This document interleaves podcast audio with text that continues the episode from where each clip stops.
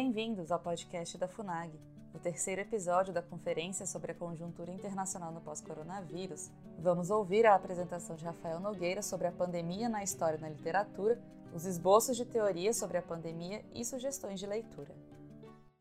E na história, o que, que nós já vimos? Nós já tivemos, por exemplo, quando eu dou aula sobre Michel Montaigne, sobre os seus ensaios, eu me refiro ao fato de que muitas vezes nas quais ele estava pensando sobre os seus ensaios, ele estava fugindo de uma crise sanitária.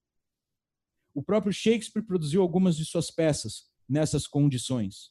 Boccaccio escreveu o seu famoso Decameron, ou Decamerão para aqueles que gostam de traduzir, não é? depois de uma peste, e é justamente o cenário da peste, o cenário de fundo, para aquelas dez pessoas que conversavam e contavam aqueles cem contos tão interessantes que geraram posteriormente aí óperas, um, outros tipos de música, peças, o próprio Mercador de Veneza de Shakespeare deriva do Decameron e por aí vai. Então nós temos também na literatura o, o, o tema da própria uh, quarentena, da crise, ou mesmo de uma pandemia trabalhado, como a gente pode ver no próprio ensaio sobre a cegueira. E o que, que a gente observa partindo dos trabalhos literários desses grandes escritores e partindo também dos eventos históricos. Né? Os eventos históricos análogos no Brasil são, sobretudo, aí a, a crise com a gripe suína. Nós tivemos também uma questão de autoritarismo que gerou aí a revolta da vacina, né? E nós temos muitas outras, uh, muitos outros eventos de um avanço do Estado quando ele foi necessário, como nas ocasiões de guerra. Então, nós temos esses eventos antecedentes e temos os antecedentes da literatura. E o que é apontado nesses casos? Primeiro é apontado que muitas vezes algumas pessoas usam de forma muito criativa esses momentos de isolamento, essas quarentenas, e usam de forma criativa a ponto de trazer grandes bens culturais à humanidade e grandes bens a si mesmos. A gente pode observar aí, no caso do Decameron, essas histórias extraordinárias, inclusive algumas histórias de amor, sendo produzidas na fuga a uma quarentena, nós na fuga de uh, uma pandemia. Nós observamos também a, a criatividade né, no Montaigne, no Shakespeare, mas nós observamos também os seres humanos transformados cada vez mais em animais pouco racionais, em mais animais do que racionais. Quando no ensaio sobre a cegueira nós percebemos que aquela crise de cegueira era absurdamente transmissível e incurável, pelo menos no, no início do livro é incurável, nós notamos que as pessoas, quando elas precisam se organizar no meio da crise, já quase todos contaminados, na verdade, tem um momento que todos estão contaminados ali, você tem a, esse lado né, de que Hobbes falava, né, que era o, o estado de natureza, esse lado mais belicoso, esse lado mais animalesco, esse homem que é o lobo do homem aparecendo por cima do homem que tem um pouco de anjo, que tem um pouco de Deus, como diziam aí Platão e muitos santos da igreja. Então é preciso também considerar que nesses momentos essa questão surge e aí quem manda? Quem manda é quem, no caso, por exemplo, ali do ensaio sobre a cegueira de Saramago, você vê que muitas vezes aquele que tinha mais força e um pouco mais de tranquilidade para em situações de crise agir, era um cego de nascença, no caso, ele pode se aproveitar e, mediante força mesmo, violência mais brutal possível, adquirir a predominância, a proeminência aí contra as outras pessoas. Isso nos mostra quão frágil é o Estado de direito que nós temos, é o Estado democrático de direito o Estado liberal, a democracia, quão frágeis são essas conquistas da humanidade. E como nós acabamos nos reduzindo né, a, a, a pessoas que se tornam realmente lobas das outras quando nós estamos sob essas pressões inimagináveis aí, pelo menos para algumas pessoas. Eu lembro também que Sêneca falava muito sobre a maneira correta de se viver quando as pessoas estão tanto na riqueza e vivendo diante do poder, quanto quando elas estão vivendo sob pobreza, pobreza e alijadas do poder. É, eu lembro dos estoicos, para recuperar deles as lições de tranquilidade diante das situações extremas. Porque ele dizia também que o cultivo da alma e o bom uso do tempo é que nos faz nos tornar muito mais invulneráveis às grandes mudanças das quais somos todos vítimas em algum momento. Né? É claro que algumas pessoas mais sortudas, algumas gerações que foram mais beneficiadas, não sofreram tanto. Aquela da peste negra na Europa quase que derrubou todos os mais idosos, destruindo aí uma elite intelectual que foi uma das maiores de todos os tempos e que fez com que o Renascimento encontrasse ali os seus primeiros passos, porque uma juventude recentemente formada, doutora, acabou assumindo todos os postos dos mais velhos, daqueles que detinham saberes mais bem é, experimentados e uh, cujos processos de aprendizado foram também mais bem conduzidos. Então, eu lembro a todos que algumas gerações são sim mais beneficiadas ou são mais prejudicadas, mas é preciso que nós encaremos também essa questão de que, individualmente, a morte está logo ali, já diziam os estoicos, e tem diante de si os cristãos. E, coletivamente, crises sanitárias, excessos de Estado, violências. Na verdade, o Brasil vivia uma violência epidêmica. Né? morriam dezenas de milhares por anos, por ano por homicídios. Então, assim, todas essas questões, eu já fui roubado algumas vezes, tá? Com arma na cabeça, arma na barriga, é, enfim, isso é, isso é muito triste de dizer, que viver no nosso país é perigoso. Mas, do nada, uma crise sanitária bate a todos ao mesmo tempo e todas as classes, né, Roberto? Não são pessoas mais ricas que vão sofrer mais, não são pessoas mais pobres, são todos. E não todos igualmente, é natural, mas todos irão sofrer. Então eu lembro das lições de Sêneca. O que era esse cultivo da alma para ele?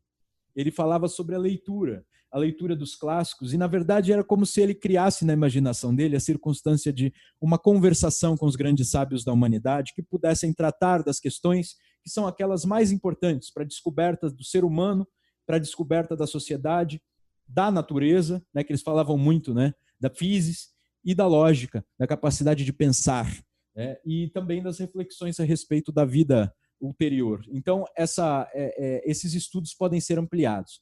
Eu me recordo também que o, o Papa Francisco ele trouxe, né, desde o momento em que ele realizou aquele, aquela celebração belíssima, mas também posteriormente, ele disse que as famílias poderiam ser beneficiadas, porque havia índices mostrando que as famílias estavam cada vez mais isoladas, quebradiças, separadas, né? Aquela tradição das famílias se reunirem com frequência já está se esgotando. As pessoas estão cada vez mais individualistas. As pessoas estão cada vez mais exigindo de si mesmas né, que morem separadas, de forma isolada. Então, o, o próprio o, gru, o grupo familiar estava sofrendo muito. E no momento pandêmico, é possível que nós procuremos não só o cultivo da alma, mas também o cultivo daqueles que moram né, com algumas pessoas, que são núcleos familiares, o cultivo desses núcleos familiares. E ainda que as pessoas estejam isoladas, eu, por exemplo, moro sozinho, que mantenham o contato, que façam chamadas na medida do possível. Não é a mesma coisa que o contato humano tradicional, mas realizem chamadas, conversem, liguem, para que isso não seja né, prejudicado. É, então, eu, eu, vou fazer a leitura de alguns trechos, né, já me encaminhando aqui para o final da minha transmissão, e depois eu vou ficar aberto às perguntas alguns trechos de livros que eu e amigos separa, separamos para refletir sobre essa questão e para mostrar também como eu anunciei no início, já há pensadores é, trazendo questões e tentando interpretar o mundo hoje para tentar definir o que, que vai representar esse, esse, essa crise para o futuro. Né? Então, a princípio, eu tenho aí a, uma, uma reflexão de historiadores. Eu vi alguns historiadores publicarem que essa é a entrada definitiva no século XXI. Tá? E por que, que seria a entrada definitiva no século XXI? Bom, eles elencam vários motivos, mas entre eles o motivo de que nós teríamos alterações, modificações claras nas formas de governo e na economia, e teremos algumas revoluções que poderiam sobrevir aí à doença, e teremos também esse impacto tecnológico. Né? eu já vejo com um pouco mais de ceticismo essa ideia de que não entramos ainda no século XXI. Para mim, já entramos faz tempo. E também, a meu ver, nós temos uma situação de uh, crise que já aconteceu antes. Nós já tivemos crises uh, sanitárias assim, uh, nós já tivemos crises eh, de aumento do Estado, tivemos guerras, guerras loca localizadas, guerras internacionais, guerras mundiais, e eu entendo que tudo isso, nem, nem tudo isso foi marco aí para alteração completa. Né? Claro que a Primeira Guerra foi sim um marco modificador aí do ambiente. A Segunda Guerra foi um marco completo para a compreensão dos, dos direitos, para o avanço da compreensão também do lugar que deveria ocupar as nacionalidades. mas posteriormente tudo isso também é tergiversado. Então, a reflexão depois dessa pandemia sobre né, os direitos, os modos como os governos se conduzem e os indivíduos, elas são prementes, e aí eu faço um apelo. Um apelo a que os indivíduos não deixem de, depois que a normalidade for prometida e que ela vir, não deixem de lutar por suas liberdades. Né? Não, não merecemos que a, um avanço dos estados se mantenha perpetuamente. Depois, antes e depois das guerras é, e dessas ocasiões de crises sanitárias aqui no Brasil, houve protestos. Né? Na ocasião ali da reformulação do Rio de Janeiro, que quando teve uma crise sanitária, nós tivemos uma revolta contra um excesso de Estado. Quando nós tivemos o início da Primeira Guerra Mundial, no governo estava o Venceslau Braz e nós tivemos várias revoltas contra a entrada. O Brasil era um país neutro, posteriormente entra na guerra junto com os aliados e muitos protestos contra. É natural que haja protestos, são situações de medo, de pressão emocional. Então é natural que haja protestos. Posteriormente, né, depois da guerra, houve discussões enormes, né, é, inclusive algumas muito agressivas a respeito do que deveria ser feito a respeito disso e daquilo e do uso de certas tecnologias. Então, tudo isso eu enxergo como um repeteco, alguma coisa que já aconteceu e que não é novidade na história.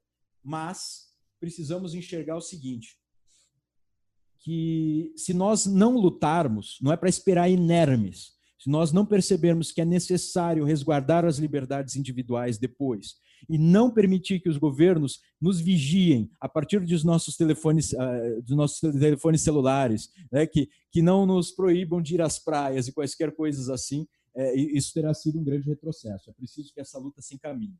Né? Nós notamos também, a partir do pensador chamado Fabrice Hadja, que é um, um, um filósofo aí da França, analogias, por exemplo, com o teatro grego. Né? Quem já leu a Édipo Rei sabe que o Édipo Rei passa a refletir sobre si mesmo só depois que existe uma crise, não foi uma pandemia, foi na verdade uma praga, mas acontece uma crise ali que passa a, a, a, plantações elas passam a ser contaminadas, elas passam a não mais é, crescer, florescer. Então tem um problema de alimentação. As mulheres começam a abortar, enfim, você tem uma praga, com alguns aspectos de epidemia também, porque no texto nós lemos que algumas pessoas ficaram doentes. O que, que você tem ali? Uma, uma situação no qual o Édipo, né, que tinha se transformado em rei, depois de, sem perceber, ter matado o próprio pai, digo, ele matou a pessoa sem percebendo, mas não percebeu que se tratava do próprio pai, o Laio. E depois que ele desposa a sua própria mãe, quando ele está diante da, da, da, praga, ele passa a pensar, né? Por que, que isso está acontecendo? E desde a cosmovisão grega, essa reflexão ela era muito ligada à polis. Né? Então, se existe uma praga, é natural que tenha ocorrido algum desarranjo que tenha vínculo com a polis.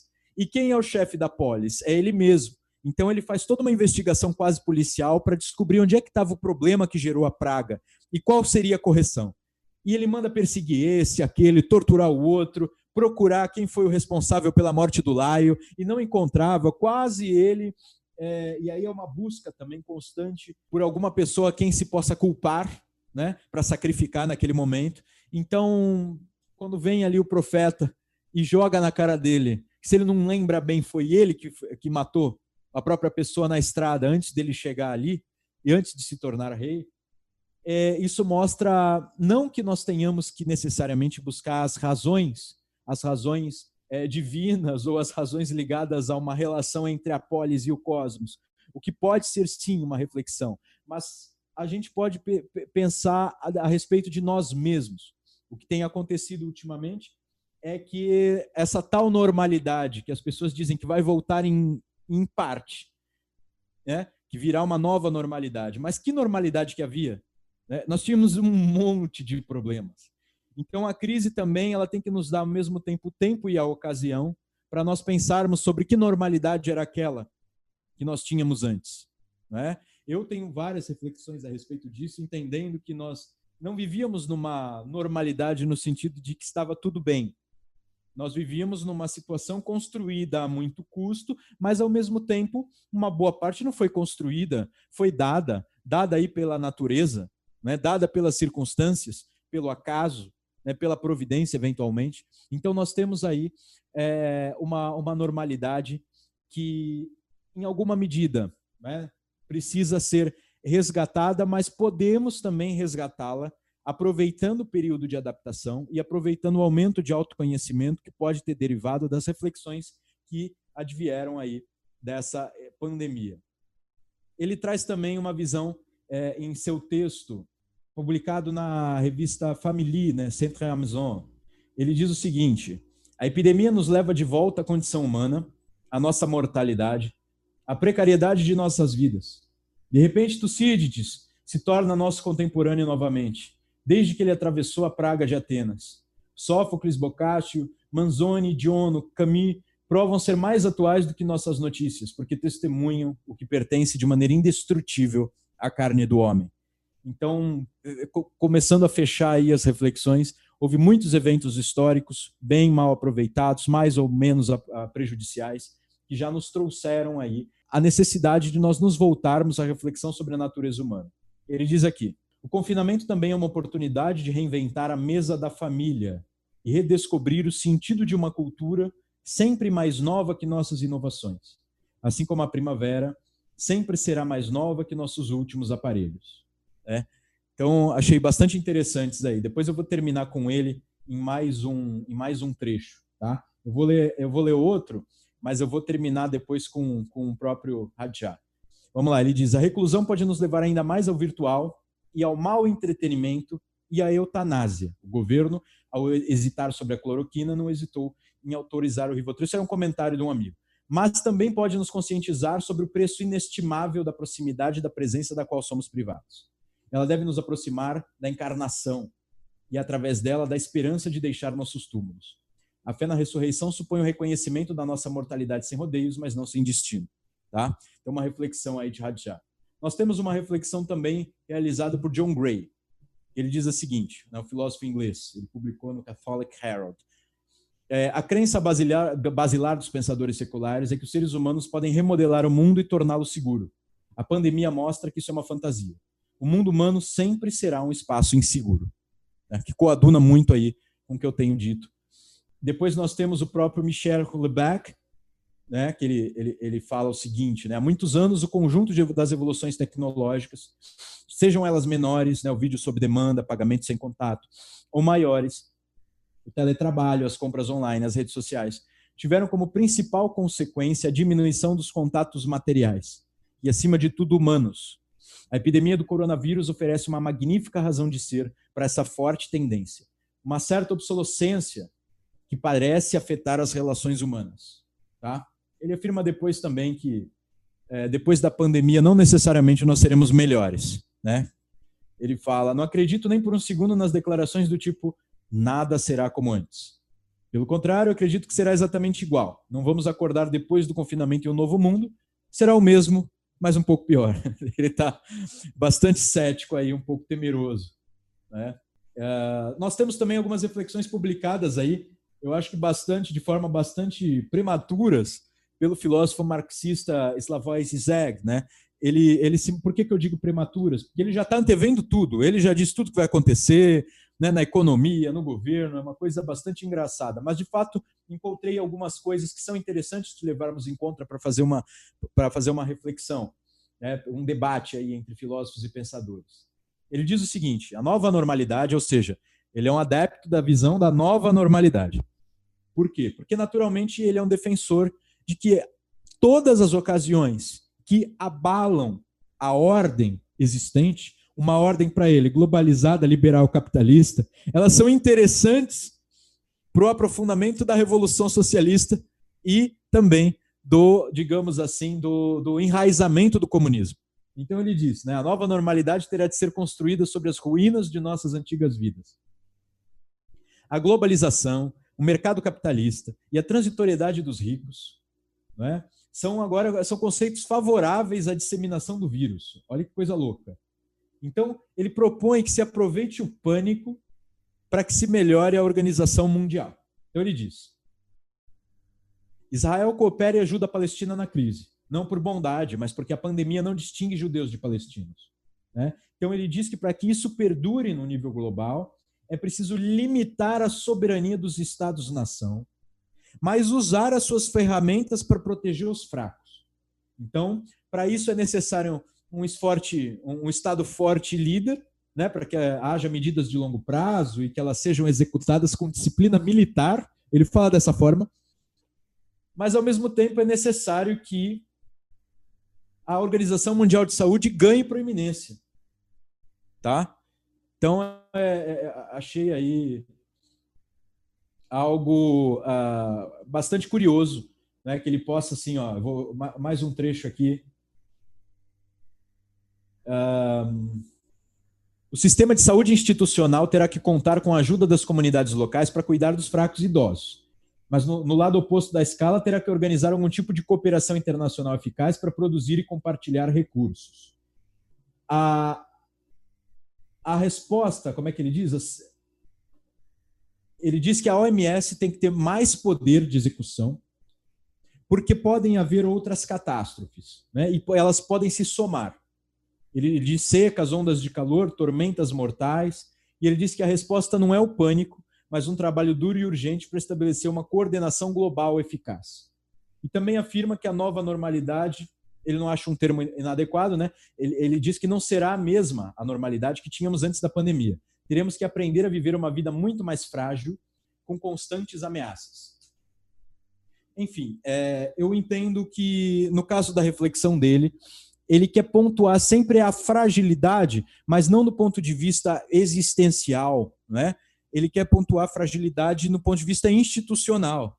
Então é preciso justamente que haja um crescimento da instituição, no caso aí a, a OMS, a ONU, para realizar a cooperação global. Por analogia, se ele falava que os estados tinham que, mediante disciplina militar, obrigar as pessoas a obedecerem os mandamentos advindos dos consensos científicos aí uh, propagados pela própria OMS, é fácil compreender, né, ainda mais com ele falando aí tão claramente da necessidade posterior de se avançar contra a, a algumas liberdades, que a, essa, essa cooperação de organizações internacionais é, e com estados, ela deverá também ter, digamos assim, um elemento cogente mais, esse negócio dele falar que precisa de mais força executiva quer dizer que precisa de mais poder de sanção, né? ou seja, de submissão. Então é, é, é bom que fique claro que a, a visão do Slavoj Zizek é uma visão de que né, o, o, o elemento global, da cooperação global e as organizações internacionais têm de prevalecer sobre os Estados-nação. Nós temos também um crítico aí da, desses aspectos asiáticos, do qual falei, um filósofo sul-coreano, né, Byung-Chul Han. Eu já trouxe aqui alguns, alguns aspectos sobre isso, mas ele traz aqui o seguinte. É, a consciência crítica diante da vigilância digital é praticamente inexistente na Ásia. Já quase não se fala de proteção de dados, incluindo estados liberais como o Japão e a Coreia. Ninguém se irrita com frenesi das autoridades em recuperar dados. Toda a infraestrutura para vigilância digital se mostrou agora ser extremamente eficaz para conter a pandemia. Quando alguém sai da estação de Pequim, é captado automaticamente por uma câmera, câmera que mede sua temperatura corporal, já tinha me referido a isso. Uma situação que para os europeus seria distópica, mas que, pelo visto, não tem resistência na China. E por aí vai, né? Ele faz algumas observações. Ele diz então que, diferente de Zizek, ele diz que o, o vírus não deu um golpe mortal no capitalismo. O Zizek ele sempre quer aproveitar as ocasiões para implantar uma cooperação global maior, para destruir o capitalismo, para criar circunstâncias favoráveis aí ao socialismo, ao comunismo. No caso do, do, do, filósofo coreano, por mais que ele seja de esquerda, a visão dele é a de que o capitalismo sairá mais fortalecido. Vocês estão vendo que eu estou trazendo visões antagônicas aí para mostrar como está todo mundo arriscando e rascunhando, né? Não tem uma visão fatal sobre o que vai acontecer, sobre o que virá. É, tem também quem tem escrito muito sobre isso é o João Pereira Coutinho, né, cientista político português, é, conservador. Ele diz que é, o abalo da crise econômica vai ser maior do que o de 2008, tá? Maior do que a crise financeira de 2008 ele reclama muito dos problemas de divulgação do surto inicial. Ele diz que as fronteiras e o nacionalismo econômico né, é, podem vir a se tornar, por causa da pandemia e com o crescimento, olha que engraçado, né? ele entende que está havendo crescimento das, dos Estados-nação. Então, pode vir a se tornar uma doutrina global, porque, de fato, os países estão tendo que ficar fortes. Não é a realidade que a gente está identificando é, no Brasil, né? não é, pelo menos não o governo federal, né? não é ele que está se tornando forte. Depois ele diz assim que na ânsia de nos tornar maiores do que somos, né? É, como foi que nos esquecemos de perguntar primeiro à peste se ela concordava? Né? E ele diz que ele defende a ciência, que é óbvio que a ciência é melhor do que o pensamento mágico, com que todos concordamos, mas a ciência tem os seus limites. É, e fala que, embora as ditaduras tenham maior capacidade para enfrentar aí as pandemias, ele defende muito a democracia, né? as grandes conquistas ocidentais, que são aí é, os, os direitos, os direitos políticos, as grandes liberdades e mesmo assim as nossas instituições, né? E ao mesmo tempo o povo, é? A, a, necessidade de que os povos se afirmem e encontrem as suas maneiras de superar o caos, a crise e, enfim, todas essas dificuldades trazidas aí pela pandemia. Então, é isso. Fiz um panorama aí sobre as, as questões que mais diretamente me, me atingiram.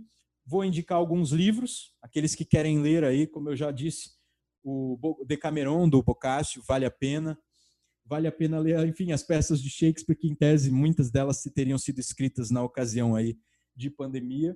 Eu recomendo as minhas favoritas que eu costumo recomendar nos meus cursos são uh, Hamlet, Romeu e Julieta, uh, O Mercador de Veneza. Eu costumo estudar muito também Otelo e Macbeth. Nós temos aqui sobre já algo que tem a ver com a peste mesmo, né? O Daniel Defoe, né? Inclusive ele, ele escreveu um, um diário do ano da peste, mas ele fez também é, nesse livro e em outros textos dele reflexões sobre como as pessoas reagem. E eu li trechos aqui que vocês vão pensar que ele está escrevendo sobre hoje. É uma coisa impressionante. Parece que ele está falando de nós, de nossas reações. Então aqui, isso tem tradução, tá? Um diário do ano da peste ele fala, por exemplo, que as pessoas tinham tanto medo da peste que se tornavam presa fácil para todo tipo de enganadores e impostores que iludiam o povo para abrir seus bolsos e pagar com seu dinheiro. Ele fala que é, os, as pessoas mais atingidas foram os mais pobres. Ele, olha, olha só como é que ele falou. Vários agrupamentos ou classes de pessoas ficaram imediatamente na miséria nessas circunstâncias. E ele fala: todos os mestres de ofício e operários de manufaturas, principalmente os que produziam ornamentos e peças menos necessárias do vestuário, tecidos, imóveis para casa, os fabricantes de cintos e outros tecelões, fabricantes de colares de ouro e prata, desenhistas de pulseiras de ouro e prata. Gente, ele vai definindo detalhadamente né, os estofadores, marceneiros, entalhadores, fabricantes de espelho. Tudo, isso, é claro, nós já passamos pela industrialização, mas muitas dessas dessas funções existem ainda ou são análogas a todos os pequenos mercados, aos, aos, aos trabalhos que parecem pequenos, mas são de importância magna para muitas famílias, né, que são os trabalhos dos autônomos, os trabalhos, inclusive informais, muitas vezes. Então, ele fala aqui, muitos, ó, todos os pobres é, de cujo trabalho dependiam os mercadores acabaram, né? Muitos mercadores foram demitidos, ficaram desempregados de repente, todos os artesãos, aqui peraí, normalmente empregados na construção e na manutenção das casas ficaram parados, pois a população estava longe de querer construir casas quando tantos milhares de casas eram subitamente despidas de seus habitantes. A navegação estava paralisada, os navios não iam e nem vinham como antes, marinheiros desempregados. Nós podemos fazer toda essa analogia com todos os transportes, as empresas de aviação. Né? Aí o que, que acontece? os mestres que talvez conseguissem o suficiente para subsistência e os negociantes ficaram totalmente mobilizados. Graças a Deus, o governo federal aqui do Brasil disponibilizou uma ajuda, né, que foi aí de fato uma, uma grande salvação física para muita gente. Ele fala todas as famílias, tanto as que ficaram quanto as que fugiram, limitaram seu modo de vida o máximo possível. Assim, uma incontável multidão de entregadores, criados, balconistas, guarda-livros de mercadorias e outras pessoas principalmente as pobres criadas, eram mandadas embora, ficando sem amigos e sem ajuda, sem emprego e sem moradia. Esse aspecto realmente era muito depressivo. Terminaram-se os empregos. Sem trabalho, suprimia-se também o pão dos pobres. Podia dizer que estes não morreram pela doença em si, olha só, mas pelas suas consequências. Tá? Objetivamente, fome, sofrimento, carência de todas as coisas. Sem abrigo, sem dinheiro, sem amigos, sem afeto, sem de ganhar seu próprio pão, ou sem ninguém que lhes oferecesse algum. É, isso aí tudo do, de, de, um livro só, que eu estou citando aqui. Vocês podem consultar depois para verificar como é, que, como é que isso se desenrola. Nós temos do Albert Camus Peste, né? Amor em Tempos de Cólera, Gabriel Garcia Marques, o ensaio sobre a cegueira, que já me referi, do José Saramago, é, Nemesis, Philip Roth, Jean Giono, Cavaleiro do Telhado, Jean-Marie Gustave Clésio, A Quarentena, enfim, muitos textos, próprio, os próprios ensaios de Michel de Montaigne não tratam exatamente disso, mas é, foram muitos deles escritos nessas circunstâncias. Então, quis trazer aqui um, para vocês, primeiro, a circunstância das bibliotecas, do livro digital, as preocupações com armazenamento de documentos, as preocupações de historiadores, o, a adaptação feliz que nós podemos fazer, né, os aprendizados que nós podemos ter. Muitas vezes, tempos de crise nos mostram soluções que estavam nas nossas caras, nas nossas faces e nós não víamos. É, quis trazer também uma reflexão sobre muitas vezes é, um excesso, é, um excesso de certezas que é dada ao consenso científico, sem que as suas fragilidades sejam evidenciadas, sem mesmo que a própria natureza da ciência seja esclarecida né, que é uma natureza de debate. Mas isso não é um discurso contra a ciência, é um discurso a favor de que se ouça a ciência, mas de que se ouça a ciência encaixando o líder diante de sua circunstância. O líder ouve os cientistas, mas não os obedece. Os cientistas não foram eleitos por seus povos. Em uma democracia, não são cientistas que governam, tá? Mas os cientistas colaboram. Os cientistas merecem colaboração, merecem respeito e o Brasil ainda tem muito a crescer com a ciência, com a cultura. Nós temos aqui também uma, uma, uma reflexão que eu trouxe a respeito do, do panorama institucional do mundo, né, que pode ser questionado. O que está se fortalecendo? Né, e o que, que deve se fortalecer? Organizações internacionais, a cooperação internacional ou justamente os Estados-nação, que possam cada vez mais ter condições de responder a essas crises e que possam interpretar melhor as situações de seus povos para que as melhores decisões sejam tomadas. Eu também tentei trazer um pouco de uh, literatura, um debate com historiadores, pensadores, filósofos da atualidade que já estão tentando refletir sobre o corona e sobre a crise, né? É, na verdade, sobre o pós-crise. E no, no, meu desfecho aqui eu trago o amigo de quem já falei aqui, o Maurice.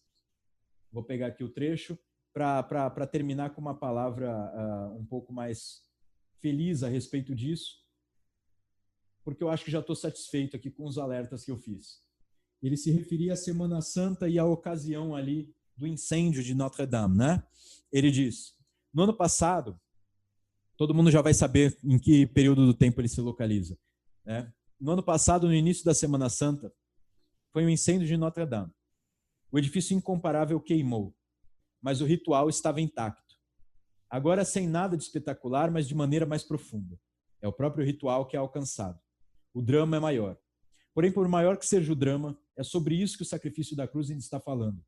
A esse respeito, não do rito, mas do que se refere, nesta hora em que o anjo da morte passa pelas cidades, a Páscoa se junta a nós em toda a sua força. Judas transmite a morte por um beijo. Pilatos lava as mãos com álcool gel. Jesus pergunta: Meu Deus, por quê? e ele não obtém resposta. Mas se choramos dessa maneira sobre o mal, é porque vimos pela primeira vez a bondade da vida. A noite nos horroriza porque provamos a beleza do dia, mas a perda dessa luz que nos machuca tanto também nos sugere que ao final da noite escura, o amanhecer acaba chegando, mais comovente do que nunca. Tá? É, a Páscoa é mais forte que a peste. Fabrice Rajat. Tá? Então, agradeço aí o convite, né, muito gentil. É, e agradeço a todos aqueles que estiveram aqui prestigiando a nossa fala. Estou à disposição aí para perguntas. Acesse o canal da FUNAG no YouTube, www.youtube.com.br FUNAG Lá você encontrará centenas de vídeos sobre política externa brasileira e relações internacionais. Acesse também a nossa biblioteca digital, com mais de 780 volumes para download gratuito, www.funag.gov.br/biblioteca. Acompanhe as atividades da FUNAG Brasil no Facebook, Twitter, Instagram e Flickr.